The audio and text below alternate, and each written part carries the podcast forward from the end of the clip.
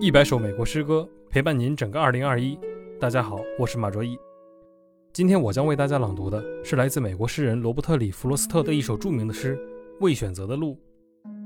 弗罗斯特是一位美国诗人，他的叙事诗一般都格调低沉，他的世界观是比较复杂的。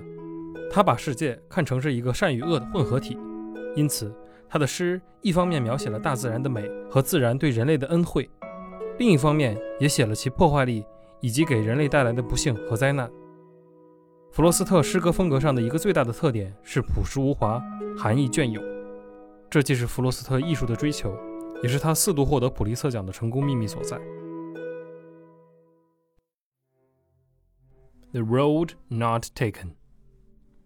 Two roads diverged in a yellow wood, and sorry I could not travel both. And be one traveler, long I stood and looked down one as far as I could to where they bent in the undergrowth. Then took the other as just as fair, and having perhaps the better claim, because it was grassy and wanted wear. Though as for that passing there, had worn them really about the same, and both that morning equally lay, no leaves, no step had trodden black, Oh, I kept the first for another day, yet knowing how way leads on to way. I doubt if I should ever come back. I shall be telling this with a sigh. Somewhere ages and ages hence, two roads diverged in a wood, and I, I took one less traveled by, and that has made all the difference. 未选择的路，黄色的树林里分出两条路，可惜我不能同时去涉足。我在那路口久久伫立，我向着一条路极目望去，直到它消失在丛林深处。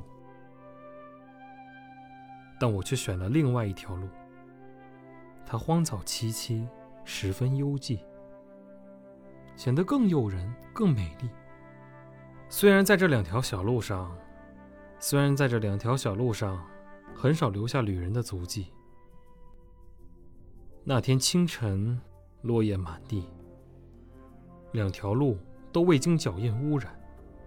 啊，留下的一条路，等改日再见吧。